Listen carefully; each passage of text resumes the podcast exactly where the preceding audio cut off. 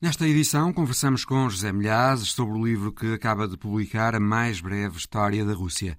Conversamos também com a jornalista americana Cathy Martin, autora de uma biografia de Angela Merkel, já disponível nas livrarias. E outro livro de que também já está disponível a tradução portuguesa, a biografia oficial da Rainha Isabel II. Temos uma entrevista com o autor Marc Roche. Vamos também ao Canadá, onde continua o protesto de camionistas contra a vacinação obrigatória.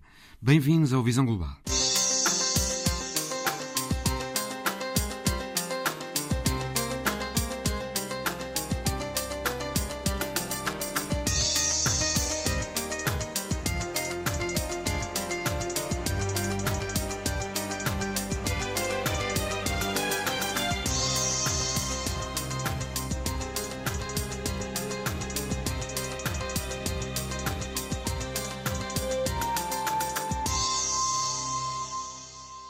Terça-feira para as livrarias a mais breve história da Rússia, dos eslavos a Putin, escrita por José Milhares, colaborador habitual no Visão Global. Boa tarde, Zé.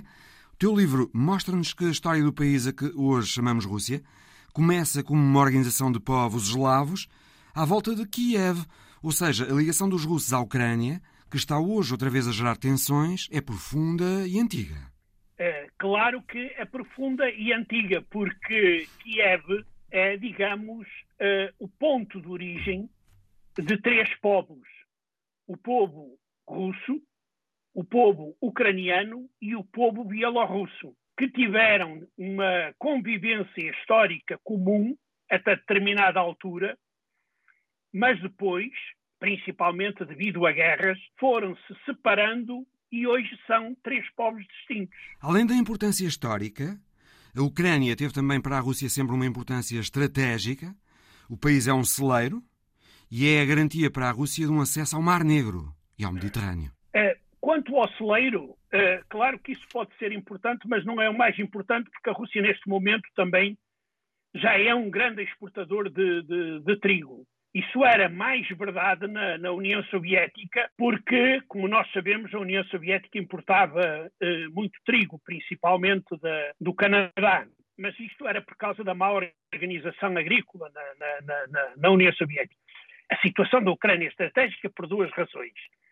Primeiro, o acesso ao, ao, ao Mar Negro, eh, e o segundo, que é também importante, é uma passagem de e para a Europa. Por exemplo, a, a, a, o reinado de Moscóvia, que é atualmente, digamos, a Federação Russa, se assim se pode dizer, ou Federação da Rússia, como deve ser corretamente dito, só começou a ter saída para o mar no início do século XVIII, quando Pedro Grande eh, conquista uma parte que dá saída para o mar, para o Báltico. Na verdade, Antes, tinha uma saída para tinha... o mar, mas para o Mar do Norte, que Exato. é um mar que não é navegável em determinadas alturas do ano. Não, ele é navegável mais ou menos, naquela altura era três meses por, por, por ano de navegabilidade, ou seja, era muito insegura. Eh, daí que a Ucrânia, para o Principado de Moscóvia, era o corredor de ligação entre uh, uh, os seus territórios e a, a, própria Europa. É nítido no teu livro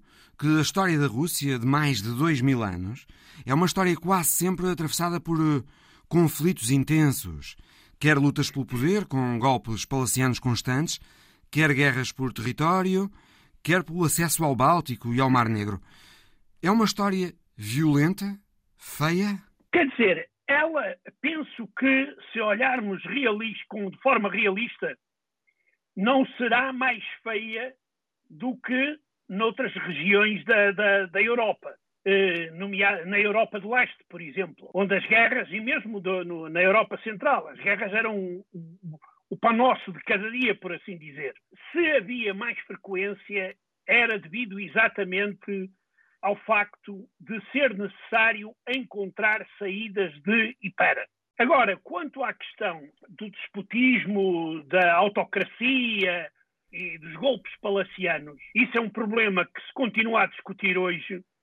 Há muitos pensadores que, mesmo do século XIX e anteriormente, russos e outros, eh, que dizem que as dimensões da Rússia só podem ser, digamos, controladas por um regime autocrático. É outra marca constante da história da Rússia. De resto, o autoritarismo sob diversas formas.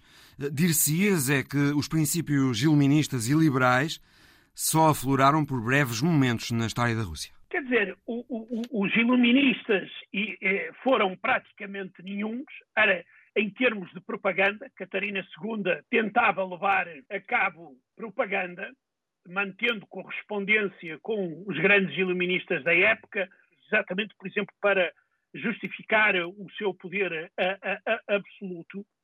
E quanto ao, ao, liberalismo, houve apenas uma pequena experiência, que foi a única tentativa de golpe militar na história da, da, da Rússia, que fracassou, isto em 1826, também por influência das revoluções liberais em Portugal e na Espanha. Se falarmos em democracia, nós temos na Rússia apenas dois períodos, eh, que é entre fevereiro-março e outubro-novembro de 1917, ou seja, durante o governo provisório russo, aí há uma democracia, pluripartidarismo, que depois a Revolução Comunista pôs fim rapidamente. E um, depois temos aquele período da perestroika e dos anos uh, 90, porque não obstante os anos 90 terem tido, uh, digamos, momentos muito negativos que influíram na própria morte da democracia na Rússia. Nessa altura ainda havia democracia, troca de ideias, eh, liberdade de expressão, etc. De resto, eh, um constante autoritarismo sob as mais diversas formas. E, e, exato, e, exatamente, exato. A maior, a maior parte, eh, o maior período é com os czares, depois temos os secretários-gerais do Partido Comunista da União Soviética, que também tinham o mesmo poder do que os czares, e hoje temos Putin, que tem talvez um pouco mais de poder do que todos os anteriores juntos. Lendo o teu livro, Zé, fica a ideia também de uma constante exploração do povo. Houve a servidão da gleba durante séculos, depois acabou a servidão da gleba, mas os camponeses continuaram sem direitos e sem terra, muitos tornaram-se operários também sem direitos. Foi assim durante o Império e assim continuou durante o comunismo fica a impressão de uma história de constante exploração e sofrimento do povo russo. É, é verdade, e isso deve-se a uma coisa: a ausência de reformas e reformas atempadas. As reformas que deveriam ser tomadas sempre a partir de cima, porque na Rússia reformas a partir de baixo, a partir de, de, das bases, eh, não existiu. E então os czares muitas das vezes atrasavam-se a realizar czares e não só, porque depois os dirigentes comunistas e hoje, atualmente, atrasavam-se a tomar medidas para modernizar o país. Citas uma frase do filósofo do século XIX, Piotr Shadaev, que hum, é impressionante.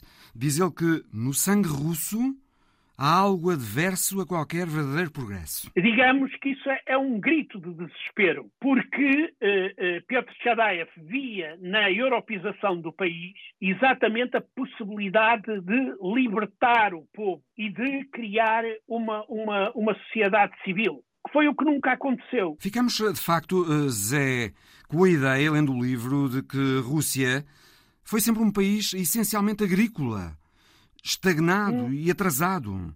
Aliás, quando lança a política de industrialização acelerada, Stalin diz que quer acabar com essa ideia de uma Rússia atrasada. E Vladimir Putin, já à entrada do século XXI, dizia que a Rússia precisava de 15 anos para atingir o produto interno bruto de Portugal e Espanha. É correta essa ideia de atraso histórico da Rússia? É, é, isso é, é, é, é, correto. Embora aqui temos que ver uma coisa, no, no, final do século XIX e princípio do século XX, na Rússia sabe-se assistir a uma verdadeira revolução industrial. Em, a, a, Rússia era o quarto país mais industrializado do mundo naquela altura. Uma revolução industrial que começou problema, mais tarde do que noutros lados. E começou mais tarde e não só. E deixou ficar de lado a solução de problemas gravíssimos foi a falta de terra dos camponeses. A história da Rússia podia se desenvolver de outra forma. Por exemplo, há um, um primeiro-ministro do início do século XX uh, que tentou fazer profundas reformas, chamava-se Stolypin, nomeadamente uh, dando terras e privilégios a camponeses que quisessem ir desbravar as terras da, da Sibéria e de e da parte leste da, da Europa, e era, por exemplo, uma das reformas que estava a ser bem sucedida. Só que uh, na Rússia nós tínhamos um movimento terrorista uh, muito importante, ligado ao, a ideias socialistas, que olhavam com desconfiança para estas reformas ou eram contra estas reformas. E então tinham sempre uh, o método muito utilizado na Rússia, que era matar à bomba. E isto aqui, muitas das vezes, era pretexto para que o poder tomasse medidas duras contra toda a sociedade e não só contra o movimento terrorista revolucionário. E é certo dizer, eh, Zé, que na Rússia os poderes foram sempre, ao longo da história, evidenciando um certo desprezo pelo próprio povo russo? Todo o tempo que é. durou a servidão da gleba, eh, os camponeses e operários continuaram a ser explorados mesmo depois de acabar a servidão da gleba. Sim o desprezo pelas próprias vidas dos soldados russos durante a Segunda Guerra. É correto dizer que esse desprezo pelo povo russo existiu sempre? É quase sempre. Quase sempre. É o que eu digo, a ausência de cidadãos. Há uma palavra russa que eu, é muito difícil traduzir para português, que é blidla, que é uma palavra que pode significar gado. É, é, é, o que é, o poder olha para a população exatamente com esse nome. Que avaliação faz atualmente da situação na Ucrânia? Os Estados Unidos continuam a dar a ideia de que uma invasão russa do país pode estar iminente. Disseram até que todos os americanos na Ucrânia deviam abandonar o país, mas o presidente francês Emmanuel Macron foi a Moscou, encontrou-se com Putin, sugerindo que pode haver margem para negociar. Qual é a avaliação que fazes uh, da situação na Ucrânia agora? Neste momento, eu estou muito apreensivo quanto à situação existente na Ucrânia. Por exemplo, no caso de Joe Biden, eu entendo a decisão dele, embora ela crie pânico dentro da própria Ucrânia e na comunidade internacional. Mas Joe Biden, como existe possibilidade de um conflito militar, porque, como se costuma dizer, ninguém quer a guerra, mas ela pode acontecer a qualquer momento. Joe Biden não quer ser apanhado outra vez com as calças na mão, como foi no, no, no Afeganistão. Quer dizer, ter que, à pressa, evacuar, eh, retirar cidadãos norte-americanos da Ucrânia, ou que, entre as vítimas dos combates, estejam cidadãos eh, norte-americanos. E que sentido teve a deslocação de Emmanuel Macron a Moscou? Foi, digamos, uma aposta e um risco de Macron que, pelo menos, mantém o diálogo aberto. E isso é bom sinal, porque enquanto se conversa, não se combate. Admitindo que eles conseguiam ouvir-se um ao outro, não é? Aquela distância naquela mesa tão grande. Uh, sim, uh, naquela mesa e, e, e, e, utilizando a linguagem que Putin utilizou, uh, mas isso, isso aí já é, seria outra conversa, porque. Um, foi certamente uh, um diálogo difícil, mas permite continuar as conversações. José Milhazes, a mais breve história da Rússia, vai para as livrarias na próxima terça-feira. A jornalista americana Cathy Martin passou por Portugal para promover a mais recente biografia que escreveu, a chanceler, a notável Odisseia de Angela Merkel.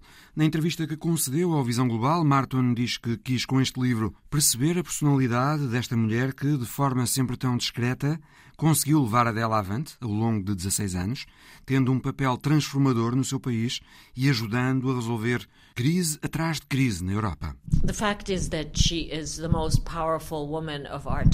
O facto é que ela é a mulher mais poderosa do nosso tempo. e eu estava curiosa em perceber porque é que ninguém, até agora, até ao meu livro, honestamente, tinha tentado saber mais de Merkel para além da fachada de ferro, impenetrável porque é que ninguém tinha tentado revelar porque é que se comportava como comportava, quais eram as motivações, qual foi o segredo para conseguir sobreviver 16 anos na idade das redes sociais, em que a atenção do público desaparece a cada minuto. Como é que ela conseguiu transformar a Alemanha masculina, branca e homogénea num país aberto e tolerante?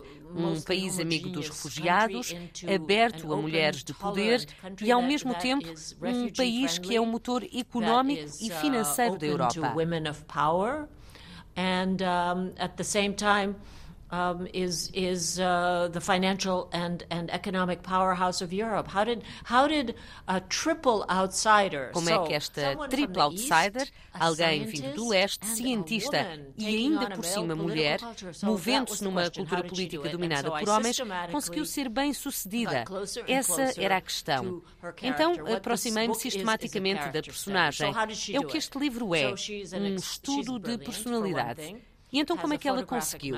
Primeiro, ela é uma mulher brilhante, tem uma memória fotográfica, podia ter feito o que quisesse, porque ela é uma cientista para começar, e uma mulher que, apenas um ano depois de ter despido a bata de cientista, já era a ministra mais jovem do gabinete de Helmut Kohl. A partir daí, ela tornou-se imparável. E tornou-se imparável em parte porque era muito discreta. Nunca revelava a ambição que tinha. Era quase sempre vista como a aluna mais brilhante da turma no leste controlado pelos soviéticos e habituada a não dar muito nas vistas porque dar muito nas vistas, no leste, era perigoso. E por isso foi sendo sempre subestimada. As pessoas não viam nela uma ameaça, mas a verdade é que se tornou uma grande ameaça. Quando chegou a altura de se ver livre do mentor, Helmut Kohl, foi o que fez. E isso abriu-lhe o caminho para a chancelaria. Mas ela só era cruel quando era necessário. A partir daí, avançou depressa. Uma mulher que era muito cuidadosa que agarrava bem as oportunidades. Foi assim que ela transformou a Alemanha, calmamente, não reclamando os louros do que fazia, deixando outros ficarem com a fama.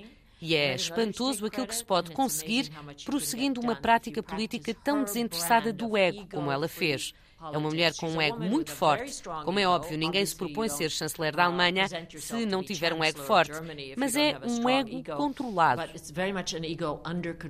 Ela não eliminou o ego, controlou, foi isso. Control of the ego. Sim, foi isso. Ela não precisa da minha aprovação ou da sua. Ela sabe quem é. Precisa de fazer coisas, de obter resultados. É uma mulher muito prática, muito pragmática. Very pragmatic. E hábil, claro. Uh, yeah, but not not sort of a Henry Kissinger real politician because Sim, mas não diria que é pragmática ao jeito de Henry Kissinger, porque ela é também uma humanista. Esse humanismo tornou-se óbvio em 2015, quando abriu as portas a um milhão de refugiados do Médio Oriente. Essas pessoas acabaram por ser a maior parte integradas na sociedade alemã. Isso é uma herança de Merkel, essa transformação da Alemanha. Mas ela transformou o país de muitas outras maneiras e muito discretamente. Portanto, sim, ela é astuta, prática, orientada para os resultados e não dogmática. Um bocadinho esquiva. Um bocadinho não, muito esquiva. Mas isso faz parte da força dela. Uh, é uma pessoa difícil de vergar. Ela é uma democrata cristã, mas transformou aquele partido da mesma forma que transformou o país.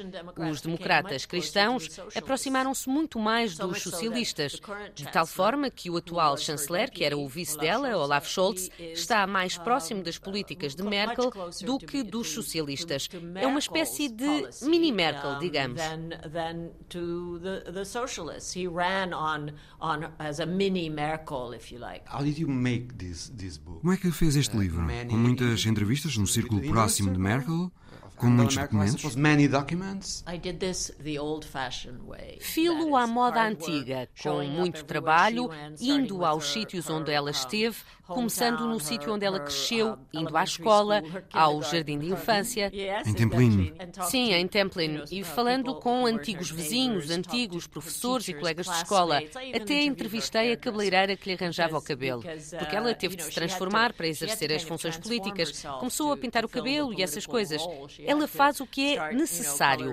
Como eu disse, não é dogmática. But, you know, she does she does what is necessary. She as I said, she's non-dogmatic. E teve alguma conversa com ela? Conhece-a pessoalmente? Mais ou menos. Tive encontros com ela ao longo dos anos, jantei uma vez com ela e mais outras duas pessoas. Mas não teve nenhuma conversa com ela especificamente para este livro? Não, ela sabia que eu estava a escrever este livro, mas não se senta a dar entrevistas. Quando aparece nos média, é sobre política. Nunca se iria sentar a conversar e a abrir-se com alguém, nem com o biógrafo autorizado, que, aliás, desistiu porque não conseguiu ter tempo com ela. Mas eu escrevi sobre outras pessoas poderosas e percebi que a melhor informação não é a que vem deles, porque eles falam para a história, não estão interessados em que eu saiba a verdade sobre eles. A melhor informação veio de pessoas próximas dela, amigos próximos, dirigentes políticos como Hillary Clinton, Henry Kissinger e outros que realmente a conhecem. Por exemplo, como é que ela negociava. Como é que foi capaz de ter Putin mais ou menos sob controle? Porque ela era a única líder que Putin respeitava. Putin more or less under control because she is the only leader that Putin respects. Do you think that uh, Vladimir Putin Acha que Vladimir Putin está melhor ou pior sem Angela Merkel em Berlim? Angela Merkel in Berlin. Much better. Yeah, that was my question. Yeah. É muito melhor para ele, sem dúvida. É por isso que ele está a ter estes atos provocatórios. Ela já tinha atacado este problema, não ia só a Moscou jantar e dar uma conferência de imprensa. A última vez que ele fez isto, em 2014, quando entrou na Ucrânia e anexou a Crimeia, foi ela que representou o Ocidente e parou as agressões. Não conseguiu uma paz perfeita, mas para ela é melhor ter um conflito congelado do que uma guerra aberta, porque a guerra é o falhanço da diplomacia e, em geral, tem consequências inesperadas.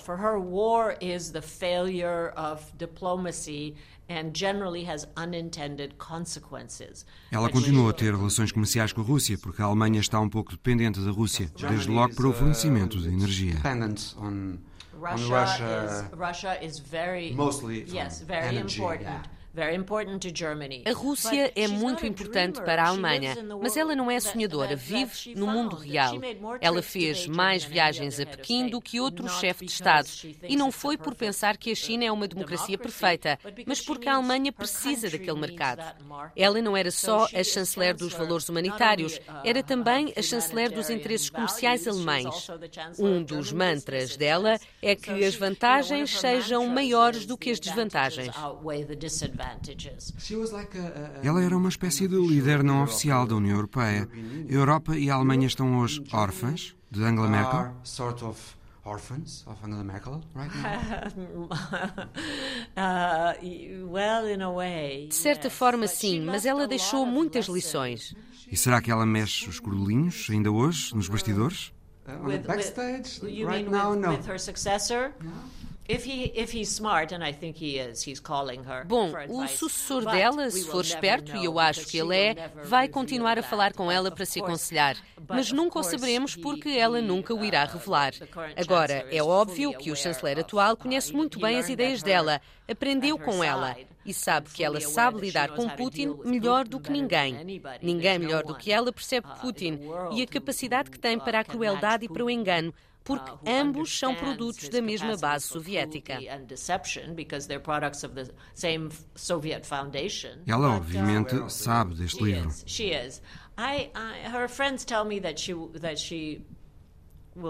Sabe, claro. Uh, os amigos dela dizem-me que ela vai gostar. Eu não estou assim tão certa. É o que os amigos dela me dizem, mas se calhar estão só a ser simpáticos. Eu acho que ela vai achar o livro demasiado pessoal. E é. Eu revelo quem ela é. Não é que haja nada muito terrível para dizer sobre ela. Esteve no poder 16 anos sem um único escândalo. E não há um único livro sobre os podres da chancelaria. Nenhum. Consegue imaginar uma coisa dessas? Quando Obama se foi despedir dela em 2016, ele olhou para as pessoas no gabinete dela e disse: Meu Deus, mas vocês ainda estão cá todos? Porque era a mesma equipa que ele tinha encontrado oito anos antes, enquanto na Casa Branca as pessoas estão sempre a ir e a vir e a escrever best-sellers sobre como o chefe era mau. Não aconteceu isso com Merkel. Ela tinha uma equipa de uma lealdade invejável, porque tratava bem as pessoas, tentava não lhes ligar ao fim de semana, só em último caso, contavam-lhe os problemas pessoais e eu sei disso porque me tornei próxima de algumas dessas pessoas.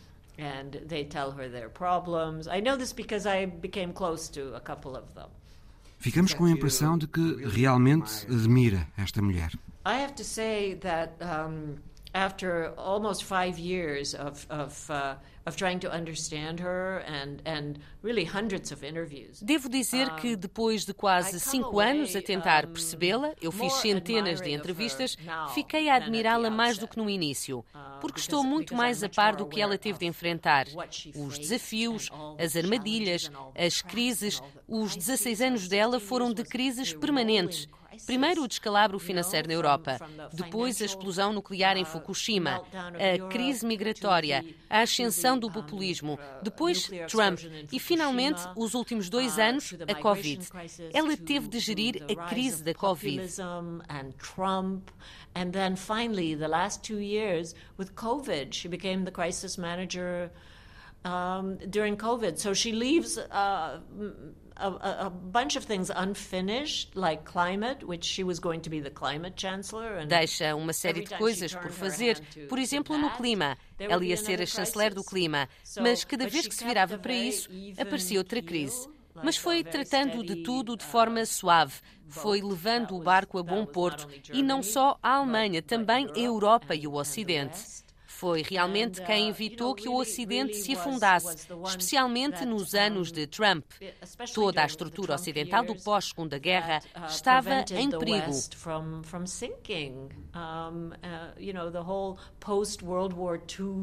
structure of, of, uh, of the West was in danger, and then came Brexit, e depois veio o Brexit, que foi devastador para ela, porque o Reino Unido era um parceiro muito importante. Teve de lidar com isso e bateu-se para que mais nenhum país saísse. Por exemplo, insistiu sempre que a Grécia devia ficar na União mesmo quando não podia pagar as contas. O ministro das Finanças, Wolfgang Schäuble, que eu sei que não é muito apreciado em Portugal, queria expulsar a Grécia, mas ela não apoiou isso e não confrontou Orban, que viola os valores europeus todos os dias da semana. Eu acho que aí ela foi um bocadinho tolerante demais, porque não queria que Orban saísse e se juntasse a Putin. Bem, o que aconteceu com a Hungria foi que Orban se tornou no homem de Putin dentro da União Europeia e da NATO. E isso é uma situação muito perigosa para a União Europeia e para a NATO. Por isso, aí parece-me que houve tolerância excessiva para com um populista perigoso for the EU and, and for NATO. So I fault her for, for that, for excessive uh, tolerance of, uh, of, of, of, a dangerous uh, populist.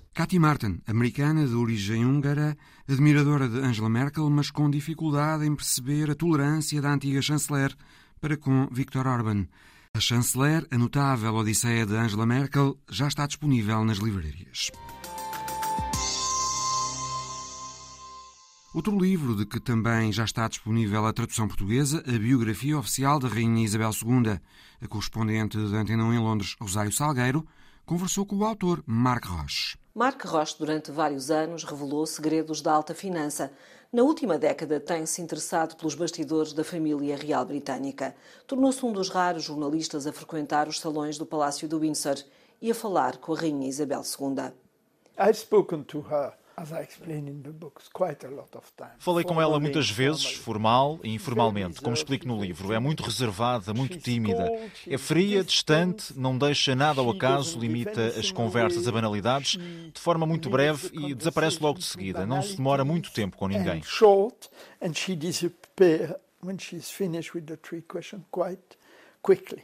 A monarca mais antiga no trono nunca deu entrevistas.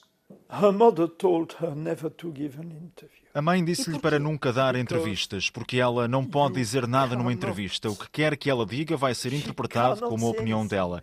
E ela não deve ter opinião. É neutra, única e é assim que quer continuar a ser vista.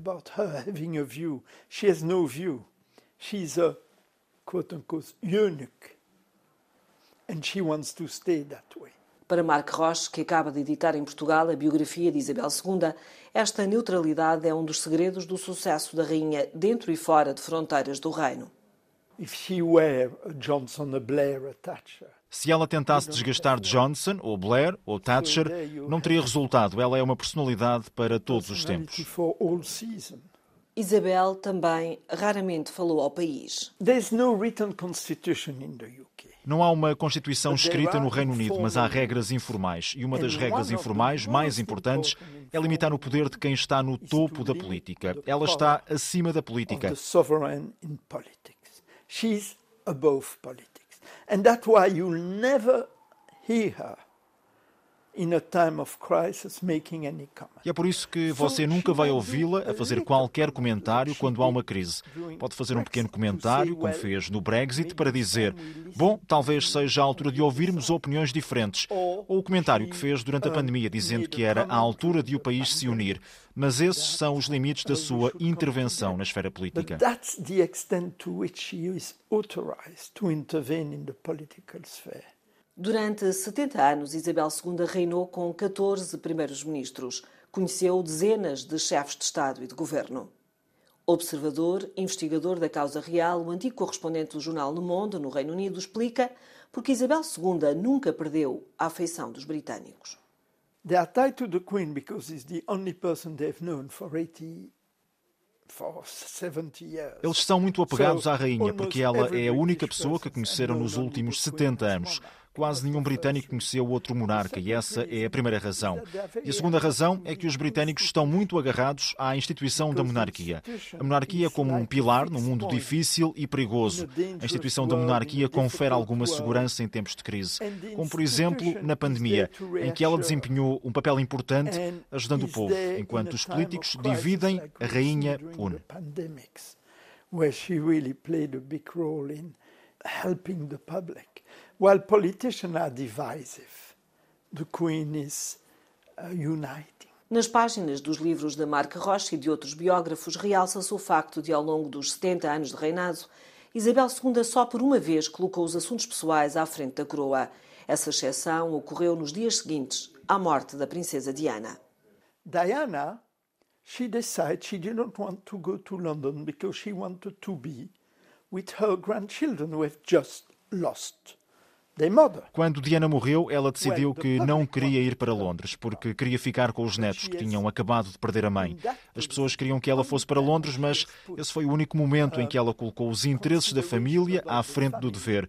Ela depois reconheceu que foi um erro. Neste longo reinado, Isabel II assistiu a mais mudanças do que qualquer outro monarca. A tecnologia, a ciência e as mudanças de comportamento obrigaram também a família real a adaptar-se. Marc Roche sugere um exemplo para reflexão. When she came to the throne in 1952, divorcees were not allowed at court. Quando ela chegou ao trono, em 1952, os divórcios não eram autorizados na corte. Hoje, três dos seus quatro filhos são divorciados e o herdeiro do trono voltou a casar com uma mulher também divorciada. É uma mudança enorme para um país onde a religião oficial não reconhece o divórcio where uh, the official religion doesn't recognize divorce. Aos 95 anos de idade e a festejar o jubileu de platina, Isabel II prepara ela própria o futuro da sucessão. Desfez o tabu e acabou com as polémicas ao anunciar ao país que Carlos será rei e Camila rainha consorte. Por que Carlos e Camila? There's an order of succession. She is determined Há uma ordem de sucessão que ela está decidida a respeitar. Talvez ela preferisse o príncipe William, porque ela teve um papel importante na educação dele quando ele estava em Ethan. Ele ia almoçar todas as semanas ao castelo de Windsor, que fica do outro lado do rio. E eles discutiam o que era ser rei. De certa forma, preparou-o para ser um rei mais ao género dela, ao contrário do príncipe Carlos, que é mais interventivo. Mas a ordem de sucessão é muito intangível. Além disso, a família tornou-se enorme. São 54 quatro elementos da família. Por isso é importante centrar o núcleo duro, ou seja, Carlos e Camila, William e Kate. So it's important, it's completely recentered on the hardcore, and that is Charles, Camilla and William and Kate. Para os biógrafos como Mark Roche, Carlos e Camila vão também receber a recompensa por terem contribuído para a unidade da coroa. She has managed to recreate the monarchy. Ela conseguiu recriar a monarquia com a ajuda do filho mais velho, Carlos. Foi tudo recentrado no soberano, no príncipe Carlos, no príncipe William e, claro, nas suas duas mulheres. Eles têm sido o suporte dela. Ter-se livrado da maioria dos familiares inúteis para se recentrar no futuro da monarquia foi o melhor que ela fez. Getting rid of most of this useless character in that family to recentrate on the future of the monarchy is the best thing she has done. A decisão de afastamento mais recente atingiu o príncipe André, considerado por muitos o filho predileto. A monarca retirou-lhe todos os benefícios reais por causa do escândalo de alegados abusos sexuais. Uma americana acusa o príncipe de violação quando ela era menor. O julgamento está marcado para março, uma mancha nas festas do Jubileu de Platina.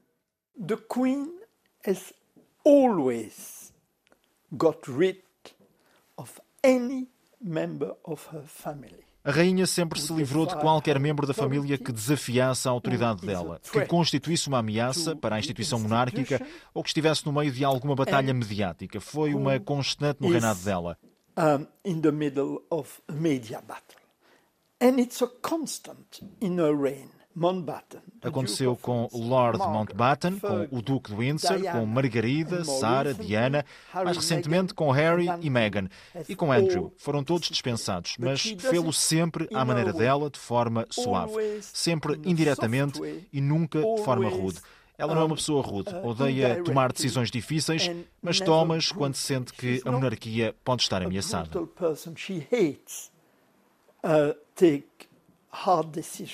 But she will make them whenever the institution is threatened. Sempre em nome da coroa? Always in the name of the crown. Sempre em nome da coroa. Ela vai sempre livrar-se de quem ameaçar a coroa. Pouco discreta será a festa da coroação. O mundo é convidado a juntar-se aos britânicos em junho para celebrar mais um ano de Isabel II à frente dos destinos do reino e como chefe de Estado de mais 16 países. Marc Roche, o biógrafo oficial da Rainha Isabel II, ouvido pela correspondente em Londres, Rosário Salgueiro. Protestos de camionistas no Canadá contra as medidas da Covid-19 e, em particular, contra a vacinação obrigatória dos condutores de caminhões estão a causar muitas complicações na província de Ontário. Há bloqueios na capital do país, Ottawa, a ponto do embaixador que liga Detroit a Windsor e é a principal ligação comercial entre o Canadá e os Estados Unidos, também está bloqueada. Luís Galvão, antigo jornalista freelancer a viver em Toronto há 26 anos. Boa tarde. Aí em Toronto, também se fazem sentir estes protestos de alguma maneira? Muito pouco em Toronto. O fim de semana passado vieram para aqui uns protestantes uh, tentaram fazer um protesto na Baixa de Toronto e particularmente tentaram chegar à zona do governo provincial, uh, mas não foram capazes. Não foram capazes porque o, a polícia estava avisada que eles vinham para Toronto, portanto bloqueou o acesso à sede do governo provincial. Ainda se houve algumas buzinas aqui no centro da cidade, uh, mas nada, nada comparado com o que se passa em Ottawa ou em Windsor. Este protesto de camionistas, eh, Luís, dura há vários dias. Ele está a ter implicações no dia a dia das pessoas na província de Ontário. Há falta de produtos, por exemplo? Não há falta de produtos uh, por enquanto. Uh, se eu for ao supermercado, encontro tudo o que quiser. O, o, que se está a ver é que, devido ao facto de não haver trânsito nessa grande ponte entre onde se fazem a, maior parte das transações comerciais entre o Canadá e os Estados Unidos. A ponte entre, há, entre Detroit e Windsor. Sim. Uhum. Por essa ponte estar bloqueada, há várias companhias que não podem exportar. Como não podem exportar, têm que fazer layoffs. Tiveram que despedir alguns trabalhadores, sobretudo da indústria automobilística. Outro, outro impacto, claro, é, é na, no centro da cidade de Ottawa, onde as pessoas não podem fazer compras porque os comércios estão todos fechados. Aí em Ottawa é onde os protestos se sentem com maior intensidade. Sim, sim, com certeza, hum. com certeza. Ah, finalmente pararam o buzinão, ah, eles foram proibidos de buzinar neste momento, mas continuam lá e como continuam lá, os, os comércios locais continuam fechados no, no, centro da cidade de Ottawa. Quantos caministas estão envolvidos neste uh, protesto? Há ideia? Várias dezenas, uh, com certeza várias dezenas em, em Ottawa, não, não tenho a certeza do, do número exato, e mais umas dezenas também a bloquear a ponte, e depois há mais uns protestos pontuais mais pequenos noutras, noutras províncias, como uh, Manitoba e Alberta. Luís, para tentar acabar com os protestos, o chefe do governo do Ontário, Doug Ford, declarou o estado de emergência na província, ameaçou com multas até 100 mil dólares. Uh, também com a retirada das licenças para trabalhar a quem não abandonar os protestos, o confisco das viaturas, até a prisão para os infratores. Mas uh, duas coisas. A primeira é se, uh, num país conhecido pela hum, tranquilidade, pelo hum, pacifismo, eh, se avançará mesmo para medidas tão drásticas. E a segunda é, tratando-se eh, os camionistas de uma classe que pode parar um país, como sabemos, se eles persistirem no protesto, não será mais certo o governo acabar por eh, fazer algumas concessões em vez de avançar para medidas drásticas? Realmente, a, a, única razão pela qual esta situação se prolonga em Ottawa há mais de uma semana é porque, de facto, o Canadá é um país onde a cultura não é de resolver os problemas à pancada. Por isso é que ainda não se chamou o exército para remover esses camionistas do centro de Ottawa. Continuam uh, a tentar resolver o problema de forma pacífica. Quanto ao estado de emergência decretado pelo governador do Ontário, ele provavelmente está a sentir bastantes pressões, tanto do governo federal canadiano como do governo federal americano, porque bloquear aquela ponte traz imensos problemas económicos. Finalmente, tu tinhas também tocado num outro assunto. Perguntava-te era... se hum, o governo não acabará por fazer algumas concessões. Duvido. Ah, duvido pelo, pelo seguinte: o facto é que 90% dos camionistas canadianos estão vacinados. A população em geral no Canadá acho que está à volta dos 80, 81, 82% de pessoas que já levaram duas vacinas. Os camionistas estão a 90%, ou seja, estamos a falar de 10% de camionistas que não querem ser vacinados e também não querem mudar de emprego. Portanto, esses 10% eu acho que o país vai, com certeza, sobreviver sem esses 10%. Mas já há a perspectiva de um levantamento de restrições da pandemia, creio. A 31 Sim, de janeiro começou um levantamento gradual. Uhum. Ainda Sim. não há data para o fim das máscaras eh, e dos certificados de vacinação, mas as autoridades de saúde do Ontário, creio, eh, já começaram a apontar para aí para a possibilidade sim, sim, sim. de mais alívios eh, das restrições. Sim, há mais alívios de restrições. O problema neste caso, e o que levou a estes buzinões e a estes bloqueios, é que é só para quem quer passar a fronteira. Se não for vacinado, tem que ficar de quarentena durante duas semanas. Portanto, estes camionistas, estes 10% que não estão vacinados, não querem ficar de quarentena durante duas semanas. Tudo bem, mas é assim, mesmo que a província do Ontário removesse essas restrições e dissesse: ah, nós não queremos saber, podes atravessar a fronteira quando quiseres, sejas vacinado ou não. O problema é que esse, a mesma lei existe do lado dos Estados Unidos. Ou seja, se um camionista for na segunda-feira daqui para os Estados Unidos, voltar na terça-feira, quando voltar, quando tentar de novo entrar nos Estados Unidos, não, deixam, não os deixam entrar. Ou seja, a província do Ontário até está a remover restrições. Os ginásios estão abertos, eu podia cortar o cabelo se quisesse, esse tipo de coisas. Mas o problema é a fronteira e as restrições na fronteira não são unicamente canadianas, são também do lado dos Estados Unidos. Por isso é que ah, não sei bem quais são as concessões que o governo do Canadá ou do Ontário pode fazer, porque mesmo que o Canadá remova essas restrições, há o problema do outro lado. dos Estados Unidos. Luís Galvão, antigo jornalista freelancer, residente em Toronto há 26 anos. Nunca é tarde para estudar, nunca é tarde para aprender. É disto que nos fala hoje a história da semana de Alice Vilaça. E, e, bi, bi, a voz é de Priscila Sitieni. Acabou de fazer 99 anos e voltou à escola para dar o exemplo às novas gerações.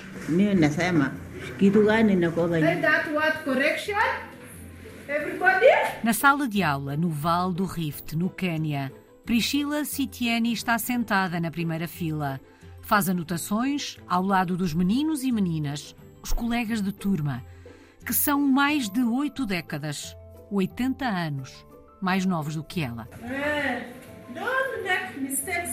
Vestida com uniforme escolar, vestido cinzento e camisola verde e com um gorro verde na cabeça, a quase centenária Priscila diz que voltou à escola para dar o exemplo aos bisnetos, mas também para seguir uma nova carreira. Priscila gostava de ser médica, uma vez que já foi parteira, e conta que os filhos a apoiam nesta decisão. Em 2003, o governo do Quênia começou a subsidiar o custo da educação básica. Abriu as portas das escolas a alguns membros mais velhos da sociedade que não a conseguiram frequentar no tempo certo. Ir à escola depois dos 90 anos trouxe fama a Priscila Sitieni, que há um ano esteve em Paris para o lançamento de um filme sobre a sua vida, intitulado Gogo, que significa avó na sua língua nativa. E em breve Priscila irá a Nova York fazer o lançamento do documentário.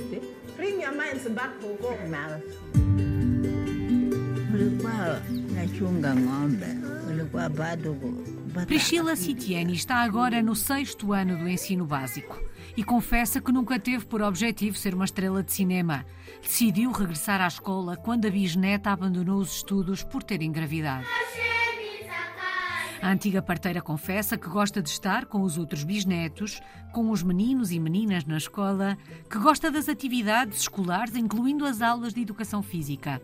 Assim, mantém-se em forma, apesar de não conseguir pular tanto como os mais pequenos.